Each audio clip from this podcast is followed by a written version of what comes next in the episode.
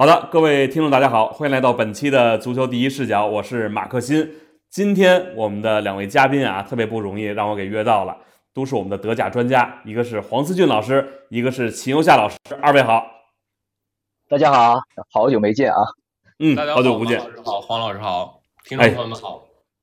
这个昨天啊，就在想今天录什么，后来一想，正好这德国队呢，这不能说正好，就德国队很不幸的，哎，一比四输给日本队了。然后呢，这又是引起了轩然大波，而且当时呢，就跟二位老师说想约着聊一下这个时候呢，呃，二位老师都说说你甭着急，先等等啊，说感觉这个主教练弗利克呢要下课，结果果不其然，昨天晚上。还没到半夜呢，就传来消息，德国队这个主教练被解职了。所以今天呢，我们就聊聊这个话题。我想先第一个问题啊，就是想问问两位老师，就是如何看待弗里克下课？因为他执教两年的时间里边，这个德国队成绩怎么样？因为开局很不错，但世界杯成绩并不好。这个我们先请黄老师先来，好吧？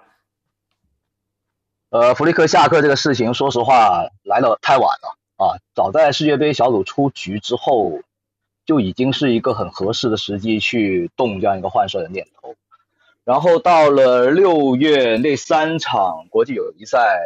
呃，三比三打平乌克兰，零比一输给波兰，零比二完败给哥伦比亚之后，因为当时还处在上个赛季，还没有呃真正来到这个本土欧洲杯这个赛季的周期里面，而且。在六月中旬打完之后，到现在九月份还有一个比较长的一个空档期，加上上个赛呃上个赛季完了之后，那么教练市场上面赋闲的高水平的教练会比目前这样一个节点会相对多一点点，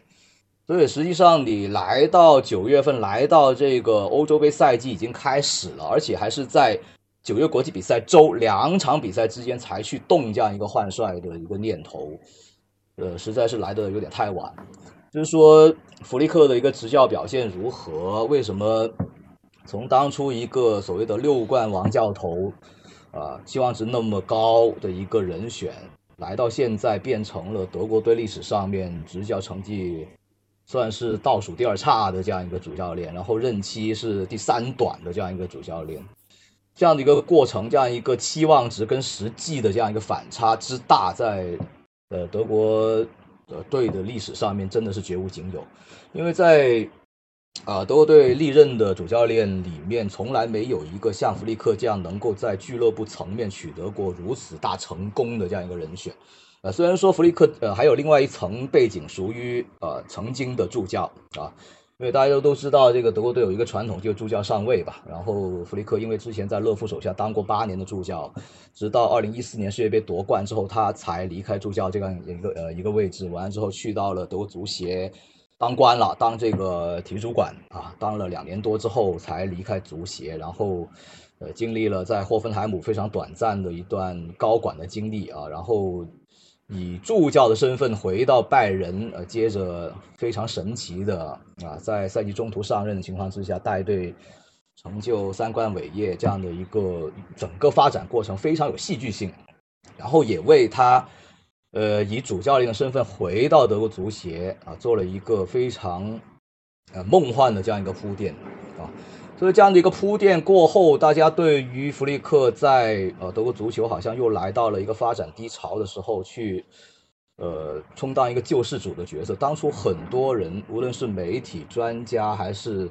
广大的球迷，都是寄予厚望的啊。尽管里面还是存在一定的杂音啊，例如我，我就不是特别看好他啊当德国队主教练这样这样一个决定。但总体而言，当初对他的一个期望值是拉满的，非常的高啊！尤其是当他带队非常顺利的在世界杯预选赛当中七连胜啊，然后早早的出现完了之后，再加上一场对以色列的友谊赛，呃，豪取了八连胜的这样一个执教的开局，创造了一项新的纪录。那么这样的一个期望值啊，直接就拉满。但随后，那么从以色列那场友谊赛之后，就是说，呃，去年三月下旬，一比一打平荷兰的那场友谊赛开始，一下子就整个形势急转直下了。从对荷兰的那场比赛开始，到去年六月份欧国联的前三轮比赛，面对意大利、匈牙利、英格兰，呃，连续四场比赛打一比一，啊，到了六月最后一场比赛才在门兴格拉德巴赫五比二大胜了意大利。当时大胜完意大利之后，好像那一部分相信弗里克一定能够带领德国队重返巅峰的球迷又高潮了啊，觉得哎，之前一比一只是一个意外了，现在啊啊这样一个五比二才是啊弗里克跟这支德国队的一个真正的水平。但后来的一个啊事情的发展，或者说过去一年。啊，德国队仅仅赢了阿曼呐，什么哥斯达黎加、秘鲁之流的这样一个过程，就证明了对意大利那场五比二只不过是所谓的回光返照啊。其实从去年这个欧国联那六场连续六场比赛的一个表现，当时我已经很明确的指出，这支德国队完完全全就是在重走勒夫执教尾声的老路啊。那段时间那几场一比一，包括主场零比一输给匈牙利那场很致命的失利，也是弗里克任内的首场失利。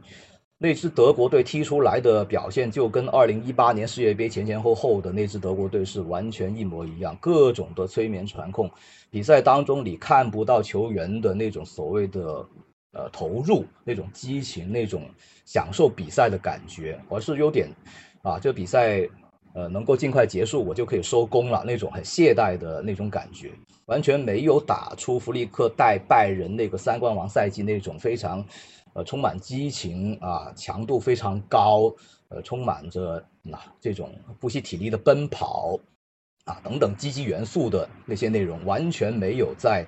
这支德国队身上重现啊。从去年六月份那四场欧国联开始，就已经为后来的一系列的。呃，溃败啊，埋下了伏笔，所以到了世界杯上面啊，虽然说三场小组赛拿四分这样出局，或多或少还是有些不大走运啊。其实没有踢的真的有那么的差啊，尤其是对日本那场输球，那么前七十分钟还是能够控制大局，还是能够。啊，创造出了很多机会。你如果从单一场比赛的一个内容来看、发挥来看，你可以觉得这场比赛输的真的是有点不走运啊。那么最终也因为这样的一场失利，导致小组出局是有点啊，真的是走背运吧？啊，不能全怪弗里克，全怪这个德国队没有踢好。但你从一个系统来看，从德国队最近啊，从二零一八年啊开始到现在的这样一个发展的。啊，这样的一个过程，包括从细节上看啊，德国队的一些比赛内容，你就可以看到这个所谓的不走运啊，这样一个所谓的小概率事件，完全是属于必然，并不是那么多的意外，因为这是球队整个发展趋势的一个延续，包括这种啊战术选择啊人员的一些使用，呃，最重要的就是弗利克为这支德国队选择的那条。呃，战术的道路，我从来都不觉得是正确的，因为经历了勒夫最后几年的这样一个失败之后，我原本是期待这样一个新教练可以让球队走上另外一条道路啊，说的更加直白一点，就是走上像昆茨执教德国 U 二一队的那五年的那种相对务实，然后可以重拾一些德国足球所谓的传统技能，例如啊边路的传中啊、高球啊。啊，包括在比赛当中面对逆风球的那种不服输啊，呃，输完之后立刻爬起来的那种非常强悍的那种呃心理层面的表现，我是希望能够重新在国家队层面看到这些呃元素，但是呃，在弗里克执教的这两年间，从来没有看到过这些东西，所以最终呃产生这样的一个结局，让弗里克从一个。让几乎所有人都满怀期待，让他呃充当救世主的这样一个期望，最后变成了这样的一个下场，成为了德国足球历史上面第一个哦被人炒了、被被砸了饭碗的国家队主教练，而不是主动辞职啊。他一直没有觉得自己已经不适合这个工作，而是最终是被德国足协主席诺言多夫炒掉的这样一个下场，真的是。呃，这样的一个反差，这样的一个个人的遭遇，包括德国队这几年的这样一个经历，真的挺让呃德国足球的粉丝，包括喜欢弗利克的粉丝感到呃心疼吧。这个弗利克啊，说自己是目前依旧是执教国家队的最合适的人选，就这句话听起来有点耳熟啊。呃，我想问问秦游夏老师啊，就是您看。看来，他执教德国队这些时间，就可能大家觉得啊有很多的呃缺点，包括有很多的问题。然后刚才黄老师也说在重走这个勒夫的老路，您觉得他给国家队有没有带来好的东西呢？觉得带来好的东西真的是比较有限，因为其实我们看他执教的成绩，十二胜七平六负，这个是胜率都不到百分之五十。而且场均拿一点七二分呢，这个只是比这个一点五分的里贝克要高。整体上一开始是八连胜的期间，因为那是在打这个预选世界杯预选赛的比赛。那我们看对手像亚美尼亚呀，最强的像冰岛、罗马尼亚，也就是这样的一个水平。呃，以及说呢，最后呃后来七连胜之后呢，热身赛赢了以色列。那从欧国联到世界杯这些正式比赛，再到世界杯后这种重建的修复期，从三月份到六月份。再到九月份，其实我们看德国队其实是在变得越来越差，尤其是以呃一比四对日本这场比赛为一个最突出的代表。那世界杯的时候，我们看德国一比二被日本逆转，但是那个比赛其实上半场或者说前六十分钟，德国队其实踢的是在一个正常轨道。可能说浪费机会比较多，呃，但是呢，我们可以看到，就是还是可以打出一定的活力，可以打出这种快速的进攻，可以打出自己这种呃四届世界杯冠军的这样的一个水平。那么被逆转，可能也是在这个一个特定的区域，呃，在一个特定的时间点，那么换人之后，球队整体呃受到了一些呃开始变得不安，像金多安和穆勒下去之后。那到了一比四这场比赛，可以说是输的体无完肤。我们看到的，这是一支毫无斗志，而且不是一个整体进攻端非常的没有创造力，没有任何的这种办法。尤其是下半场已经是可以说是毫毫无进攻了，只有这种无效的控球、无效的传导。呃，那么在防守端，除了特尔斯的跟我们看七次扑救之外，呃，如果说上田骑士这位日本的前锋把握能力、把握机会能力会更好一些的话。那么绝对不只是输一比四。那在这九个月的时间里，德国足协选择继续信任弗里克，那其实是一直在倒车的。那么如果说世界杯结束之后，其实弗里克已经是该下课了。那么，呃，又给了他这个时间，可能德国足协。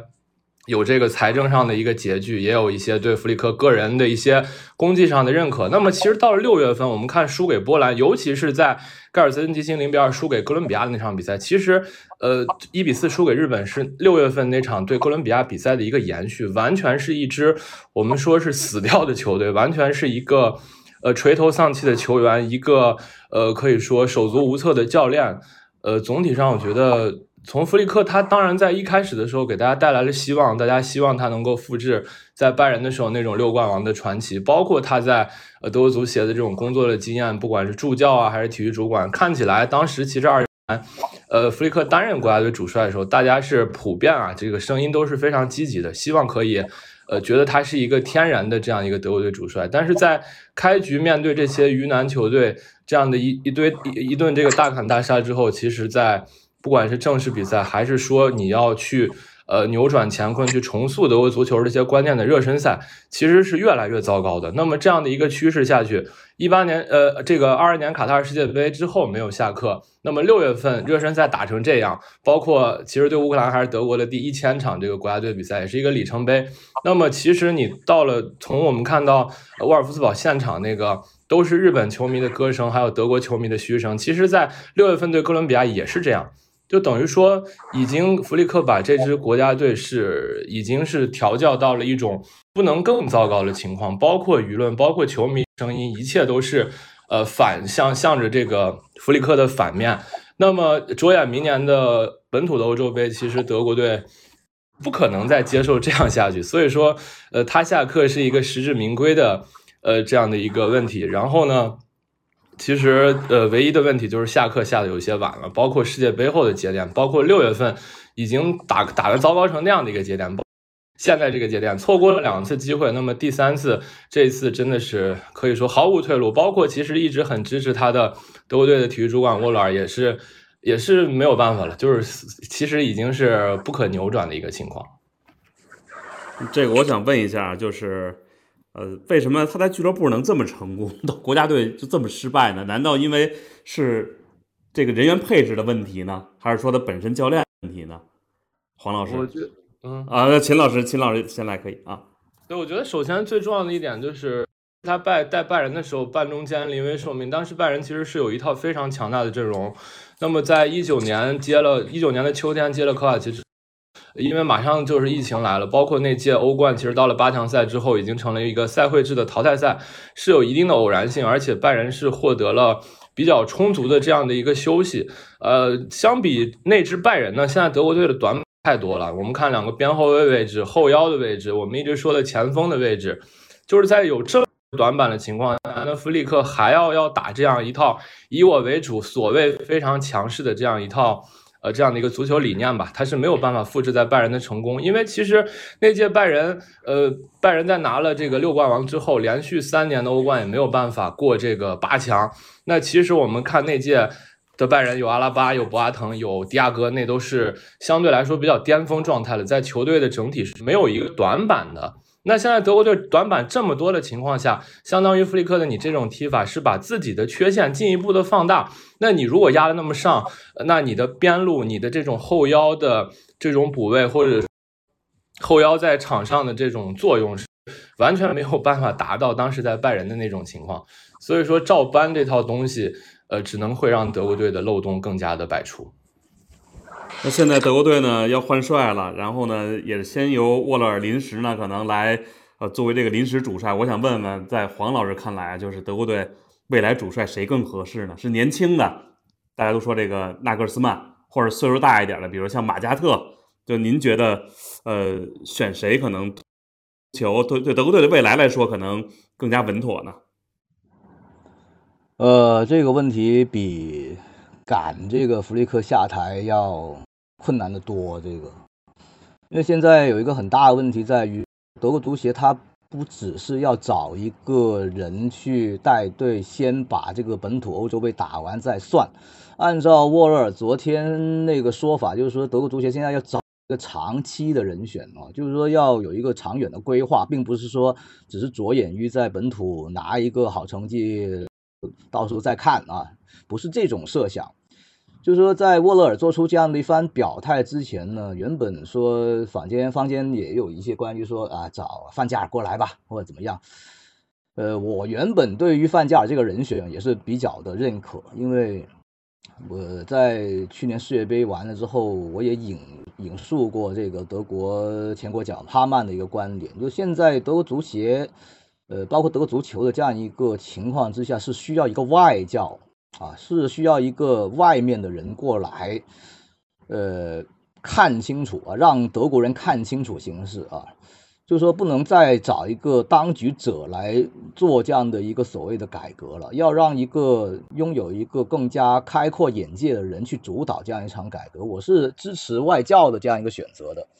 但德国队那么多年都从来没有过一个外教，而且。呃，普遍觉得执教德国队有一个难点，就德语这个问题啊，语言这样一个一问一个问题。那如果你又要懂德语，又要是外教，那么你只能去找奥地利跟瑞士的教练。但在足球的一个层面里面，奥地利跟瑞士一直都是德国的小弟。你让一帮德国足球的大佬去找一个小弟来帮忙去带国家队，然后重返正轨，这个事情我感觉德国人是拉不下这样一个一个面子下来的。所以最后，呃，想半天，你说谁能够在这种情况之下，是以一个外教的身份去带德国队？那么，呃，执教过拜仁，也算是稍微懂些德语的范加尔，应该是一个比较完美的一个人选，但。你如果出于一个说要长远执教的一个角度，那么范加尔以他目前的这样一个岁数，尤其是目前还需要接受这个癌症的这样一个治疗这个情况之下，他身体应该是没有办法支持他所谓的长期的执教。你说让他去带到这个欧洲杯，然后为今后的这样一个继任者去打下基础，那么我相信他是可以。但你说，非要着眼于到了下一届世界杯啊更长远的一个执教的话，那么他可能也不是一个很合适的人选。那么另外一个所谓外教的比较理想的人选，包括说结合他在啊德国的执教啊，包括现在德国队的一些情况，那么是奥地利人啊格拉斯纳啊，普遍也认为是一个比较合适的外教的人选。但刚才也说到了。你让德国人去找一个奥地利或者说瑞士的 小弟过来帮你去带国家队这样的一个做法，我相信无论是做决策的那帮高层，还是说这个舆论呢，包括球迷里面，这些阻力也会是非常的大。这种阻力会导致说，呃，就算我有这样一个勇气去请这样一个教练过来，那么当这个教练如果上手的时候遇到一些问题，啊，没有达到理想的效果，那么他在这样的一个工作的过程当中所面对的这些困难、这些压力，就会比一个本土教练要大很多。呃，甚至可以说，你相比于弗里克这种啊，虽然说两年间或者说最近一年。带队成绩已经差成这个样子了，但是在很长一段时间里面，依旧能够得到，呃，还算是比较普遍的一个支持吧。但你想象一下，如果是找一个外教，尤其是找一个奥地利或者瑞士的教练过来，啊，没有像弗里克这样的一个所谓的六冠王的一个头衔，啊，也不是本土的教练，然后当他带出了像弗里克这样一个成绩，我相信不到两三场比赛就要被喊下课，所以就。现在的这样一个形式，就对于整个哦德国足球、德国足协而言是非常困难的。可能你说非要着眼于一个长期，非要说呃除了这届本土欧洲杯出成绩，还要把这个整个球队带回到正轨啊，然后为未来的这样一个建设奠定基础等等，那么肯定要选择相对有魄力、比较年轻的这样一个教练。很多人都第一时间想到纳格尔斯，但说实话，我觉得在这种情况之下，你找纳格尔斯曼过来，对于纳格尔斯曼言，对于德国队而言，都是一个非常糟糕的选择啊！我个人不是特别赞同在这种情况之下找纳格尔斯曼过来。一方面在于说他在拜仁执教期间，其实，嗯，虽然说战术层面有一些。比较正面的评价，但是在更衣室的管理里面，尤其是他跟队长诺伊尔之间的那个关系，包括在跟媒体之间的一些关系等等各方面都不是很理想。就说我假设真的你德国足协去找纳格尔斯曼过来，那么是不是意味着诺伊尔的国家队生涯就到此为止？我不相信这两个人还能很职业、很愉快的去合作下去。当然，你说现在诺伊尔的一个情况。呃，有他没他，可能对于德国队而言已经不是特别特别的重要。但你现在在人才如此匮乏的一个情况之下，对于德国队来说是不能轻易放弃任何一个可用之才的。啊，在这种情况之下，我相信这个教练，要不你就像范加尔那样那么有魄力的，一贯说我上来。我就按照我个人认为最正确的这样一个战术框架搭建起来，然后不适合我这个战术的人，我就直接不招，啊，拥有这样的一个魄力啊，直接我就大胆的提拔一些看上去很多人觉得还不够格的球员上来，呃，进国家队，甚至直接当主力，要不就是这种情况，要不你就要啊物尽其用，就像我刚刚提到过的昆茨啊，在。给他做菜的这样一个条件非常困难的时候，他能够根据他手头的这些菜，做出最为美味的一道佳肴出来。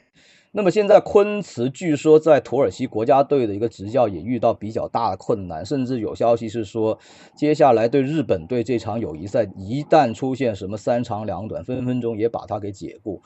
于是有些球迷也觉得说，哎，既然如此，那么感谢日本啊，帮忙把这个昆茨也打回来吧，啊，就让昆茨回来接国家队吧。但，呃，虽然我是两年多前非常支持昆茨去带国家队的那那帮人之一啊。但是我觉得，在耽误了这两年非常关键的这样的一个过渡重建期之后，你在这种时候再把昆茨找回来也于事无补了。而且昆茨也不是说真的那么的一个绝对的高水平，那么绝对令人信服，那么神奇的这样一个人，他只是在一个特定的环境里面，他的这种执教的特点能够得到最大的一个充分的一个施展。实际上，你像。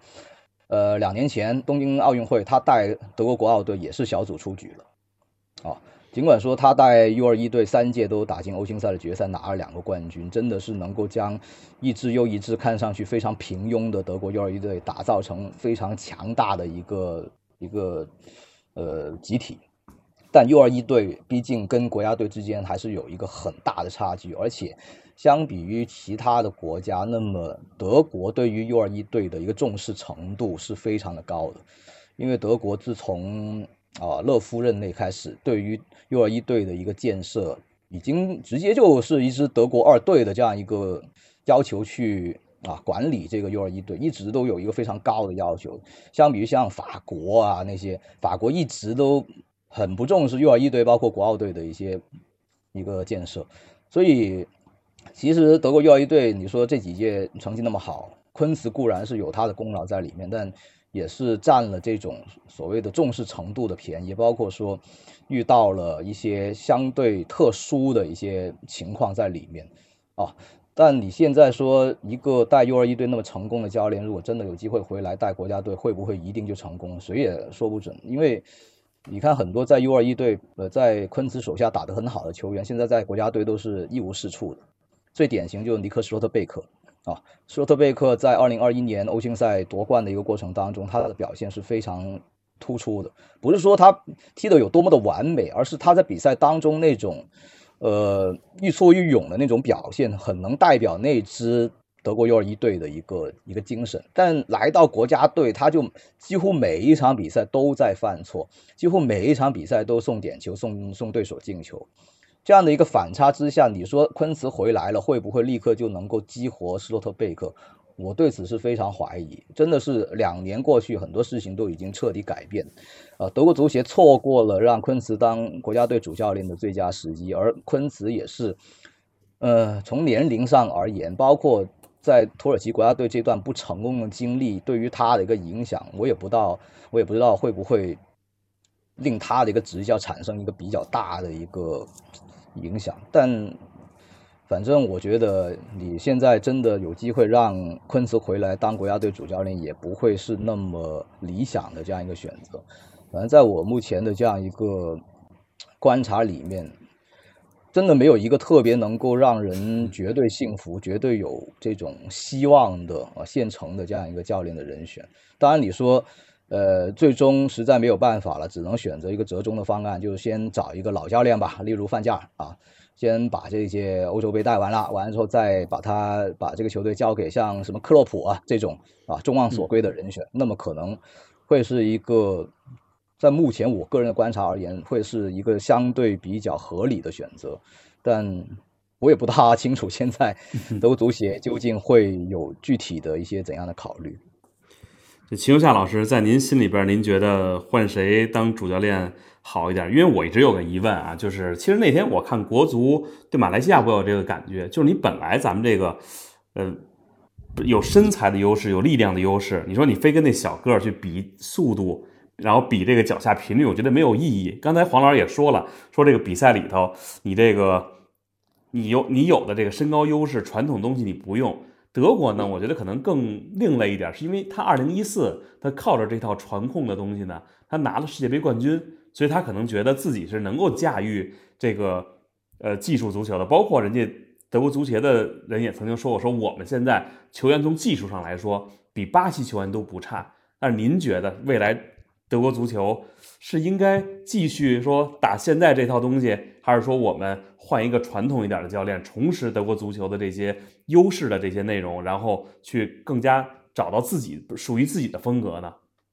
呃，我觉得德国现在呢，确实这样的一个打法是陷入到了一个这样一个绕不出来的圈子里面。其实从这个一八年之后到现在这五年，也反映在成绩上。那么其实就像您刚才说的，就是放弃了很多自己的特长。那那实际上我们看以前德国队能够呃拿到这些比较好成绩的时候，包括像九零年啊、一四年啊这些的，其实是有一个强大的整体，它是有一种精神在里面。团队的精神在里面，但是其实想要回到那种原来高举高打的时候，或者说呃那种特别粗线条的足球方式，也是不可能的。因为现在的这批球员，在这种之前过往这些年的青训环境下，已经培养不出像原来我们说这个头球怪物赫鲁贝什呀，或者说呃马特乌斯那样的那种精神怪物。其实现在的这波球员。整体上可能他们的脚下技术更好了，但是在这种身体啊、力量呀，其实我觉得德国也真的没有特别大的优势。我们看哈弗茨，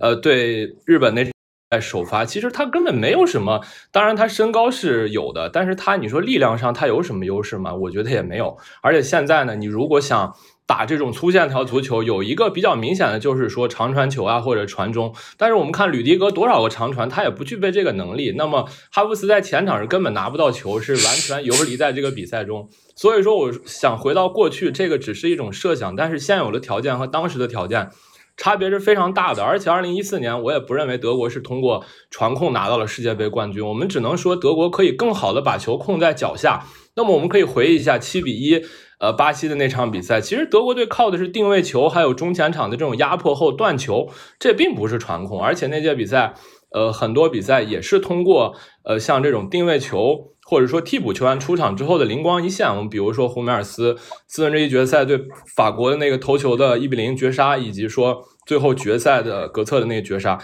其实并不是绝对我们说像巴萨那样的真正的去传控，或者说像曼城那样去传控，其实并不是这样的。那德国想，我觉得想，如果说在这个新帅方面呢，首先呃沃勒尔自己提的这个要求呢，我觉得就是有一些矛盾。那既想在短期在本土的欧洲杯踢出一定的成绩，不要丢人，还想呢，就是直接是一劳永逸，找一个可以在未来长远的时候呢，能够让德国队回到应有水平的这样一个教练。本身你在现在这样的一个节点，九月份并不是一个换帅的，我们说市场上有很多选择的这样的一个情况。那可能你世界杯结束之后换，那是一个新周期，那是推倒重来。当时或许有一些更好的。这样的一个人选在，那么现在是非常难的，就是满足两种要求。呃，刚才黄指谈到的这个他的设想，我也是比较认同的。就是我觉得啊，因为这个本土的欧洲杯，咱们都说德国是一个足球国度，想再来一次夏天的童话。那其实现在这个是要下猛药，是要有一个有经验的教练，然后呢，能够真正的破旧立新，在这种思维方式上，在这种足球的理念上，呃，我觉得呢。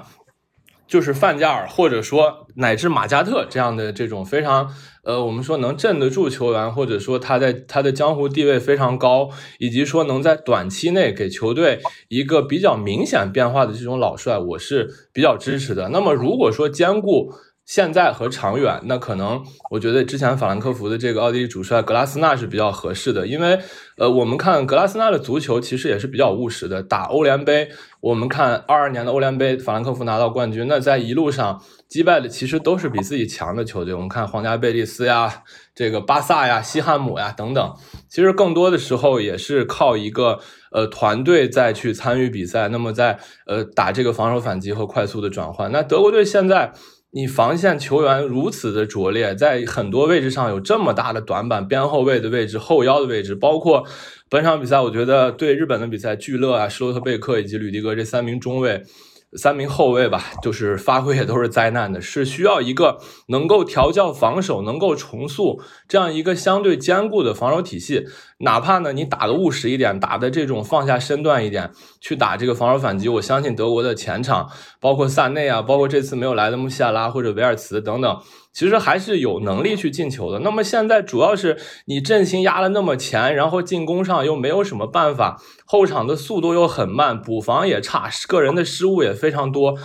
呃，在这样的情况下，如果还是坚持，就是说这种高控球率，或者说以我为主这种方式，是绝对绝对行不通的。那么更务实一点，那可能格拉斯纳他作为一个这种。呃，拿到过杯赛冠军的，呃，包括是在国际、呃欧洲范围之内，以及上赛季其实也打入了德国杯决赛，他是有能力去带这种我们说这种赛会制的比赛，以及说呢，他的这种足球理念，我觉得相对比现在德国队是更加的，呃，在这个相相反的一面，而而且是更加的务实。呃，总体上呢，非要选一个，我的头号的人选是格拉斯纳，咱就算是猜着玩一下啊，那这个。秦老师那就说选了格拉斯纳了，那黄老师预测一个吧，你也选一个，咱看看咱最后谁能就就是更接近正确答案一点，或者说这个呃看看最后德国这边选的是谁的方案，好吧？我现在真的我我也不知道选谁好，你非要我选一个不计那个各种的奇奇怪怪的条件，我就选范加尔，嗯，我就觉得只有他能够。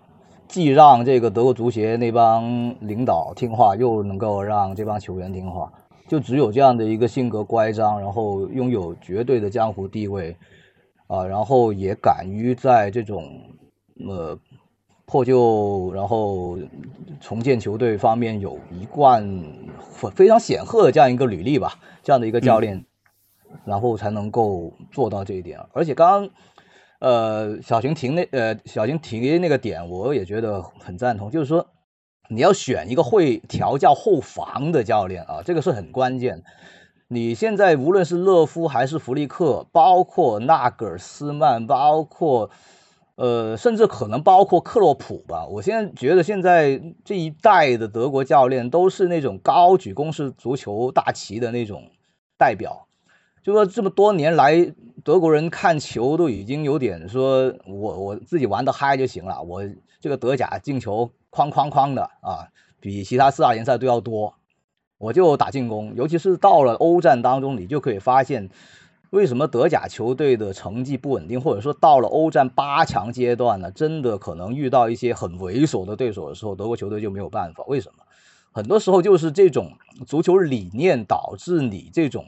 太过于明摆明卖了。我都一天到晚我就打攻势足球，我对于怎样去。呃，打龟缩，怎样去打防反？我怎样去摆大巴？这些这一代的德国教练都是没有研究，或者说没有足够的心得、足够的经验啊，没有经验，因为他国内比赛当中他不需要去这样做，而且国内的舆论环境、球迷的这样一个那个口味啊，不允许他像什么穆里尼奥那样的打双层大巴，不允许。你一旦打的不好看，你就被喊下课啊。成绩还是其次，首先你要打的好看。啊！但现在你这几年从勒夫呃欧洲杯就最后一届欧洲杯，他开始发现，好像我一直高举攻势足球大旗不是出路，然后我开始想要去打防守，打打相对比较保守的足球。实际上，我个人觉得他最后一届欧洲杯带的并不差。啊，输给英格兰，你说实话，你穆勒最后那个单刀进的话，完全就不是同一回事儿。你面对英格兰打的相对这样消极一点点，保守一点点，没什么机会，然后这样来长较长时间的去跟对手抗衡是没有问题的。就是说，到了他下课之前，勒夫他其实都已经意识到了，你如果还是这样盲目的去嗯高压进攻，是没有出路的，是不行的。啊，至少勒夫，我觉得他之后欧洲杯改一个呃三后卫、三中卫，然后打相对务实一点点的足球。其实我觉得对于德国队而言，现在是一条比较合理的这样一个出路。我虽然说现在德国球员普遍觉得我们还是一支更加适合四后卫体系的球队，包括六月份那三场比赛打完之后，埃米雷詹直接就公开说了啊。呃，包括球员的一些表态，也不是特别理解跟支持当时弗里克去试三中卫的这样一个决定。但以目前德国队，或者说这么多年德国队都没有好的边后卫人选，然后在啊前面没有呃高水平中锋的等等的一些条件的情况之下，你打一个三中卫，打一个相对务实的啊，不要讲求那么高压，不要讲求那么高控球率，然后。更加追求效率，更加像呃说白了像红牛系足球，打那种快速转换、打身体、打冲击、打速度的那种足球，可能才是一条出路。所以说，呃，你非要我找一个，我觉得范加尔是一个。另外一个，格拉斯纳确实，因为他本身也有拥有一定的所谓的红牛系足球的那个背景，包括他在法兰克福带的那种足球。我也是觉得他带法兰克福也是打一个三中卫，也是强调这种快速的转换，不讲求控球，啊，这样的一个足球，我是觉得是对于目前的德国队而言是一个比较正确的出路啊。对了，还有一点在于，当初格拉斯纳带的那支法兰克福也是没有一个所谓的传统中锋的，啊，那个赛季是身高一米一米七四的博雷啊，哥伦比亚的这位。呃，在六月份对德国队那场友谊赛当中，就表现的非常抢眼的小个子中锋啊，是当时法兰克福的主力中锋啊，也是跟德国队很像啊，就没有特别好的呃传传统中锋，没有特别好的边后卫人选的情况之下，我就打一个三中卫，我就两边啊，用一个边锋类型的球员来打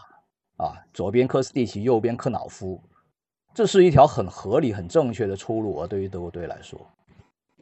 对，而且我觉得，尤其法兰克福，我们看一下，其实他的中卫是很差的。我们看恩迪卡加长谷布城加图塔，咱不能说很差吧，但是这个绝对不是能拿欧联杯冠军的一个水准。但是在格拉斯纳的调教下呢，呃，随着这个赛事的进行，其实我们看他的防守是非常坚固的。这是用这种主教练的烙印，或者说整体的这种防守的体系，以及说全队的能动性来去弥补个人能力上的不足。所以说，不管从这个足球的这种方式，还是过往格拉斯纳取得在这一套呃这种玩法的情况下取得的这种成功，呃，是我这个比较支持他的点。另外，其实德国队。在输给日本之后，我们看很多球员，包括基米希，包括京多安这两个，这个一个副队长，一个正队长，那么都表示我们可能没有想象中的那么好，就是我们的能力是没有办法发挥出来。这个实际上也是一个比较清醒的认知。那么从球员开始，我觉得到下一任德国队主帅，以及说呃德国足协这种高层的整体的反思，真的是现在你没有条件，也没有资格去打这种很强势的。就是以我为主的足球，那更多的可能是要相对来说去更加的务实一些。那其实我们看一四年世界杯的成功，那德国队首先是防线是非常稳的。那么我们看左后卫是赫韦德斯去打的，那么右后卫在进入到八强赛之后呢，拉姆也是回到了右后卫的位置上。整体上，包括在决赛，其实克拉莫为什么首发？当然是赫迪拉受伤，其实也是要加强防守，整体的攻守平衡。那么对法国没有丢球，对阿根廷没有丢球，这一点其实就是有的时候。大家光是把这个说德国会踢美丽足球了，其实一四年它是一个各方面的一个结合，进攻和防守、技术和力量、阵地战和定位球，只有这样德国足球才有出路。就我们以往都说啊，说一旦是国家队成绩出问题啊，大家可能就会开始反思。你说德国足球呢，包括德国人，我觉得也是很善于去总结，然后再去反思自己的。那但是现在呢，我们说德国足球到底是青训出问题了？教练出问题了，还是说他这个德甲联赛，这个我们说作为这个一个国家足球水平的基础，他出问题了？我想问问二位老师怎么看呀？现在你说德国队这些年成绩下滑，那么最核心的原因肯定就是人才这个问题是最核心的啊，不可否认。包括勒夫最后几年，从二零一七年联合会杯夺冠之后就开始。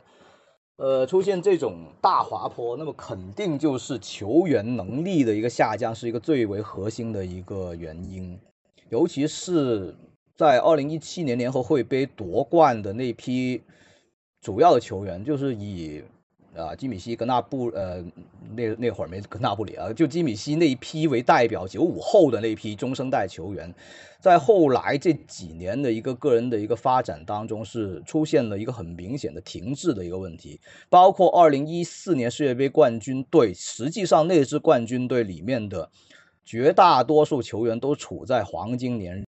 我已经来到了职业生涯的尾声了，我不行了，我最后一搏了。啊，像拉姆啊，像施温施泰格那种是少数，更多是以2009年 U21 欧青赛冠军队的那批球员为一个框架的，就诺伊尔那帮人。啊，实际上那个时候诺伊尔是那支09冠军队里面年纪最最大的一个了，86年的时候啊，然后那个时候28岁，你可以看到，其实那支球队完全是大有潜力可挖，可以继续去打造一个所谓的王朝的。但后来你会发现。除了诺伊尔是真正做到了成为一个世界顶尖的球员之外，那么其他绝大多数的同龄人或者更年轻的那批都停止了进步，或者说进步只维呃只维持了两三年之后就没了啊，所以就变成了说老一代的像诺伊尔这一代的球员，他也没有达到一个。非常高的一个高度啊，就除了诺伊尔是绝对的一个一个顶流，其他人普遍都没有达到那么高的一个高度。完了之后，九五后这一批人，基米希已经是这么些年来发展最稳定、最没有辜负大家期待的人，但最近又沦为了很多人啊，包括拜仁球迷自己口诛笔伐的这样一个对象啊。尽管我对此对于这样一个一个现象是完全无法理解的。但基米希已经是九五后这一批，或者说现在德国足球中生代这一批里面发展最好的一个了，啊，结果这个人还出现如此大的一个争议，就可以看到现在确实是人才出现了一个非常严重的问题。但目前德国足球的人才问题跟这个世纪之交所谓的青黄不接又截然不同，并不是没有人才，而是这帮人才出现了一个非常明显的同质化。所谓的同质化，就是说出现太多那种好像我什么都能干，但什么都干不到最精的那批中场球员，包括所谓的进攻型中场啊，类似于啊萨内格纳布里这一帮。既可以踢边锋，又可以踢二前锋啊，影锋，也可以踢这个所谓的前腰角色的这一帮，呃，多面手，出现了太多同类型的球员。就是说，实际上你场上，所谓我就以一个四二三幺作为一个标准的一个阵型，实际上可能场上，呃，像萨内这类型的球员，我只能摆两个，摆三个，但结果全队里面可能这份名单里面可能三分之一的都是这类型的球员。然后在啊所谓的八号位里面也出现了一大帮，好像我啥都能干，但是你说他进攻端有多么的创造力没有，然后防守端有多么的强悍也没有，就出现了太多这种呃类型位置重复的球员。然后在一些非常关键的位置，例如中锋，例如边后卫，例如所谓的绝对拥有这种拦截能力的啊六号位啊，包括中后卫。都是出现了明显的人才的断档，或者说出来的人才达不到顶尖水平，甚至现在包括了门将位置，德国足球也面临一个人才断档的问题，这就很麻烦了啊！这是为什么勒夫到了执教后期，发现虽然说2017年联合会杯我带着一支所谓的二队能够拿冠军，呃，涌现了一批好像日后啊五到七八年都能够用的人才，但。到了二零一八年世界杯，他发现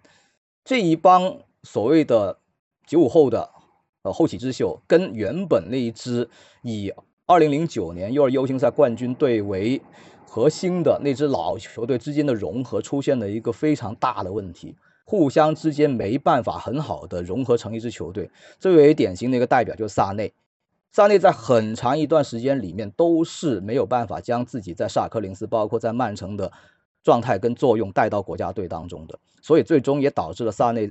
非常出人意料的啊错过了2018年世界杯啊，就是因为他在那届世界杯之前的一系列的热身赛当中从来没有发挥出应有的作用，甚至比赛当中出现了很明显的那种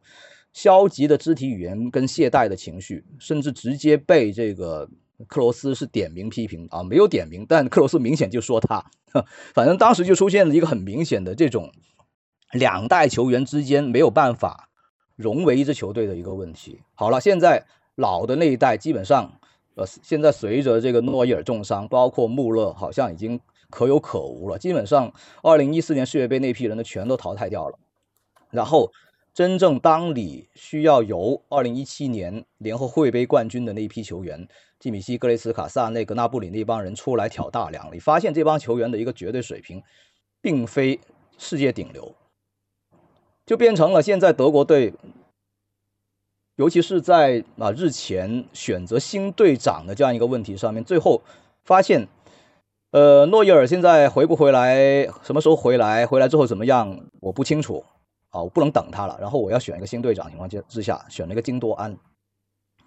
啊，无可否认的一点在于，金多安最近两年在曼城的表现是很顶尖，包括现在去了巴塞罗那，也让很多人觉得啊，这是大师级的球员。但这位球员跟我刚刚提到的萨内在很长一段时间里面的情况是一样，他从来没有在将自己在俱乐部的一个表现带到国家队当中。他在国家队十几年了，从来没有成为一个存在感很强的球员，更不用说是成为领袖。但是现在没有办法，你找了半天，发现最后能够当队长的人，可能最合理、最合适的也就金多安了。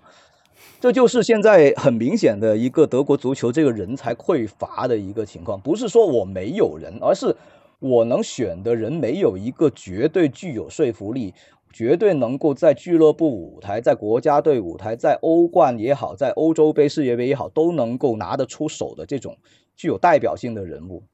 拿不出来啊！每个位置感觉我都有人了，好像都有人都能够。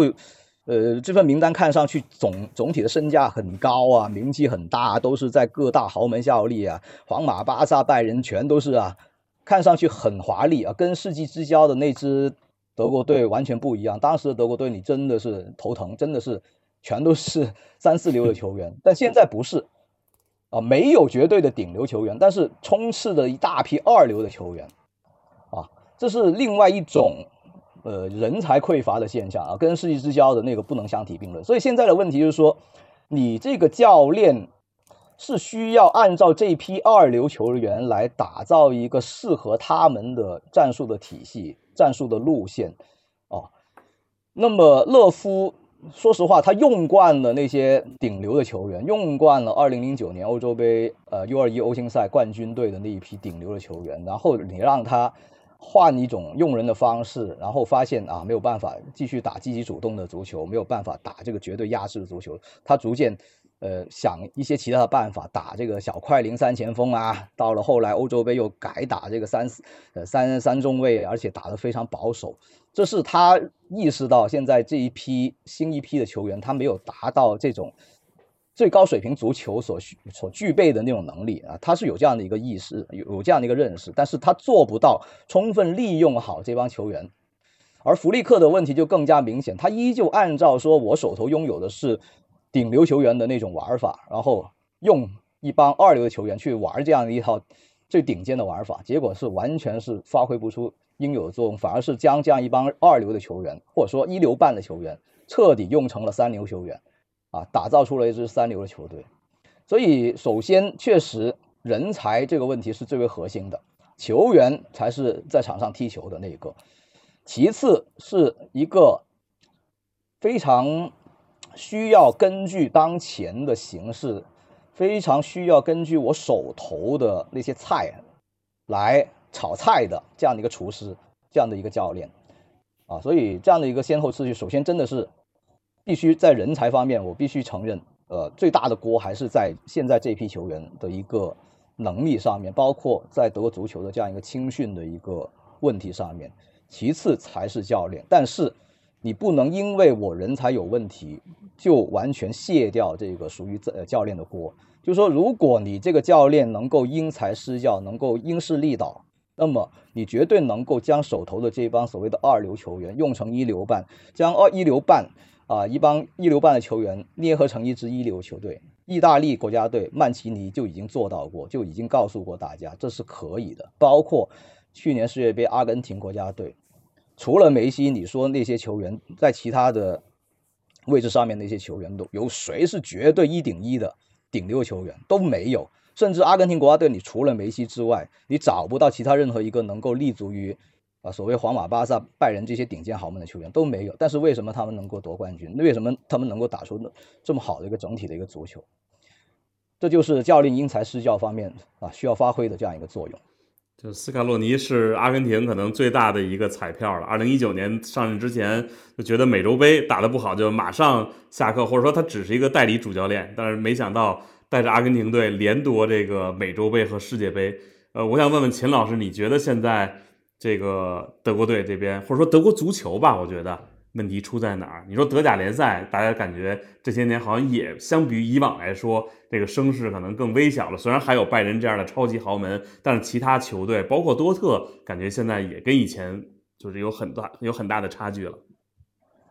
嗯，首先我觉得呢，球员肯定是问题最大的，因为我们可以看一下目前德国队的这个阵容，门将位置其实都是三十岁以上的了。那么中卫，如果说能拿出来一个。非常说我们能达到世界级的，可能吕迪格算半个，但是他在国家队的发挥真的是一直以来都是比较的差。他他进国家队应该是一四年开始，其实也有快十年了，从来没有成为这种想象中的领袖。我们看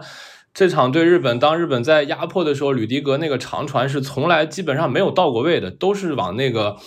就是最不可思议的地方传。那么，呃，新生代中最好的尼克施罗特贝克呢，成为这场比赛可以说最大的一个槽点。那么，对两个两个失球是要直接负责的。那边后位置其实基米希打回来，呃，包括说左边戈森斯只能打这个三后卫的体系，包括第三个丢球也是成了背景板。那边后卫也没有合适的选择。在后腰位置上，我们看在就是大家现在经常说的这个 holding six。那你说德国队是埃姆雷詹这样一个。在场上基本上也是，当他拿球的时候，总是做一些错误的决定，或者说根本就不参与这个进攻，呃，也是比较糟糕。那么可能唯一的一个好的位置，就是在前锋身后这个二前锋，像穆西亚拉呀，有维尔茨，在这种前腰位置上还算不错。那么萨内最近确实展现出来一个比较好的势头，新赛季。那么在边锋位置，可能只有说萨内是有希望成为这种世界真正的成为真正的球星的。那么在锋线上呢？呃，其实菲尔克鲁格这这次没有进，那么又没有一个正印的中锋哈弗茨顶在前面。其实我们这么一算，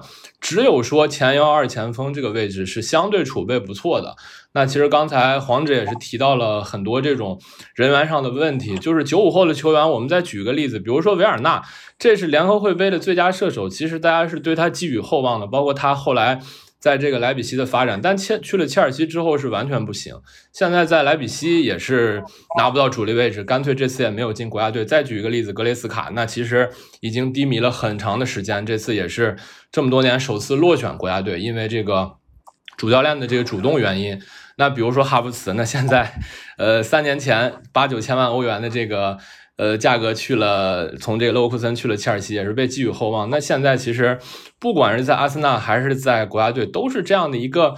呃，可以说是已经是成了成了一个成了大家的一个笑点了吧？就是这几位被寄予厚望的，我们说德国的这种中生代，或者说呢二十五岁上下的这种球员，都是有一个。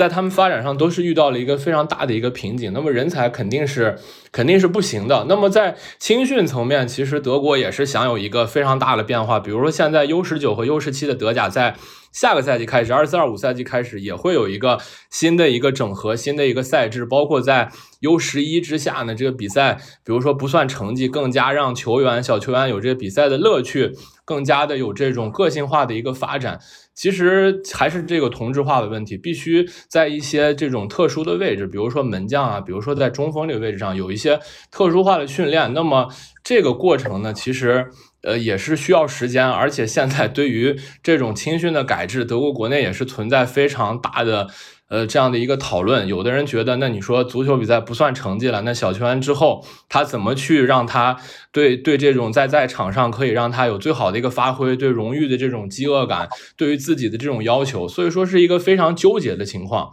呃，那么联赛角度呢，我觉得德甲其实黄指刚才也有提到，就是其实是一个非常开放的联赛，前三轮进了一百个球，那相当于就是一轮三十三个球。呃，三十三点三个球，那其实是一个我们说是一个不防守的联赛。到了比如说拜仁对比利亚雷尔那场比赛，这个二一二二赛季的欧冠四分之一决赛，那拜仁其实是被比利亚雷尔活活闷死的。就是当你德甲的比赛，双方可能都是打这种对攻的足球，打得很开放，但到了国际比赛的这个赛场上，或者说到了国家队的这种领域。呃，不太有这种 B 方案。德国国家队其实不管是在这个勒夫执教的这个大部分时间，以及说弗利克来了之后，踢的是一样的足球，是只进攻不防守，而且到了后期呢，进攻也是这个毫无策略、毫无观赏性，其实是非常难看、非常丑陋的，而且缺点非常大、破绽非常大的这样一种足球。整体上人才再加上这种青训的问题，以及说德甲的这种向性。以及说，可能这种联赛的象性、国家队的象性，决定了德国的教练可能在这种风格上也比较单一，没有这种我们说像穆里尼奥啊，或者说呃原来这种老式的传统的教练。刚才秦止说这个这个前锋啊、中锋，包括门将有些特殊的训练，我突然想起，要不有就采取当年咱们曾经用过的一办法，就是比赛里边你要投球进球，这净胜球可以算俩。这个是不是可以 让让咱们这个德国足球以后也会找点这种啊啊一个角球也也要进球也算两个？我最后一个问题啊，我觉得时间差不多了，我想问问二位啊，就现在咱甭管说换帅，或者说这个德国足球怎么发展的，眼见的离着最近的就是之后的本土欧洲杯了。二位怎么看这个本土欧洲杯德国队的前景？这个秦老师先来吧，好吧？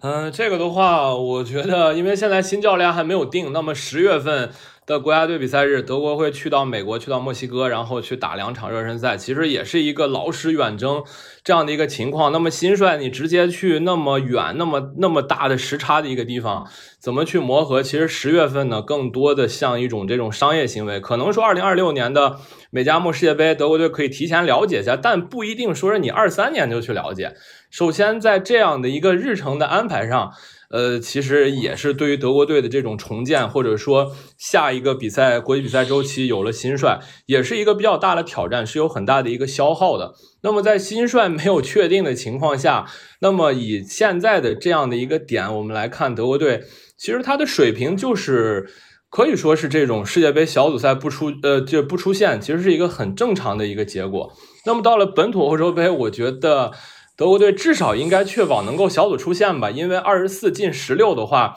是不止两个名额的。那如果你本土欧洲杯小组赛都出不了线，踢不了第四场球的话，那个肯定是，呃，可以说是一个灾难，尤其是在家门口丢人。那我觉得目标应该定在八强，那么最低最低要保证进入十六强，这是我对他的这样的一个感觉。王老师，其实去年世界杯，我个人的一个。预期就是德国队如果能够进八强就可以交差了啊！如果能进四强就是一场伟大的胜利。呃，类似的这样一个定位，我觉得放在明年欧洲杯也是适用的。但因为其实本土举办大赛，大家都知道有一个很神奇的一个加成在里面，呃，或者说是有一个你达不到一个最佳就是算是失败的这样一个额外的这样一个负担在里面，所以。你如果真的你到了本土欧洲杯的一个情况之下，在自己拥有主场优势情况下，你如果真的连四强都进不了，好像有真的有点说不过去啊。至于说你小组出现，我感觉吧，你上一届欧洲杯那么难的小组你都能出现，你如果到了本土欧洲杯你小组都出不了线，我感觉这个德国足球未来几年就没办法踢了，直接这个联赛就可以解散了，都已经。可能要变成一场国难了，我相信不不可能出现这种情况。无论如何，怎样去创造条件，都要确保至少至少真的是八强保底，四强我感觉是一个实际的目标。但你说什么夺冠那些就瞎扯了，这个就不用想了。这个随便找一个啊，法国、英格兰、葡萄牙，随便都能够把你德国打花啊，除非你真的能够。呃，在这么短的一个时间之内，真的能够说他打出弗兰克福两年多以前在欧联杯时候的那种那么神奇的表现，否则真的不用想啊。反正八强无论如何都是需要进的，四强我觉得对于他们而言，对于德国人而言是一个目标啊。就我个人觉得四强。已经是 OK，但我感觉对于德国足协、德国队、德国球迷而言，四强是一个保底。那这个看来就是零六年世界杯和这个呃明年的欧洲杯作为德国本土举办的大赛，可能大家要是如果都拍这个夏天的童话，那这个要是都是止步四强，好像似乎也不能说说不过去，但是好像也有点遗憾。那现在我感觉就是呃世界足球的这个重心啊，就感觉。短时间内就会发生一些比较大的一些变化，比如之前我们看德国在呃二零零六年世界杯上可能开始有一个反弹的一个趋势，到一零年世界杯那个时候呢，就已经是包括零八年欧洲杯，你感觉啊，他和西班牙是比当当时世界足坛就比较呃先进或者比较靠前的这样的球队，到了二零一四年拿了世界杯冠军，但是很快一八年、二二年这两届世界杯都是小组赛就没有出现。这今天啊，请二位老师聊，我觉得啊，还是老有点这个意犹未尽。本来说还想有机会，咱们聊聊德甲联赛，这个时间呢实在不允许了，那只能先跟二位老师咱们说告一段落吧。我觉得下边有机会啊，还是请二位老师别老这个一个赛季才做客咱们这个第一视角一次，以后一定多来，咱们多聊，好吧？呃，今天感谢黄老师，也感谢秦老师，也感谢各位听众，那咱们就后边再见，好吧？拜拜拜拜。好了可以了。Ok ok 好辛苦两位。了啊谢谢二位谢谢二位谢谢。没事开心。这个感觉每次都没聊透嗯。王者还没开始。就找一些付费节目明儿得啊。好行那就先这样。行行那谢谢二位啊。好。好拜拜。拜拜。好嘞拜拜拜拜拜拜拜拜。拜拜。哎。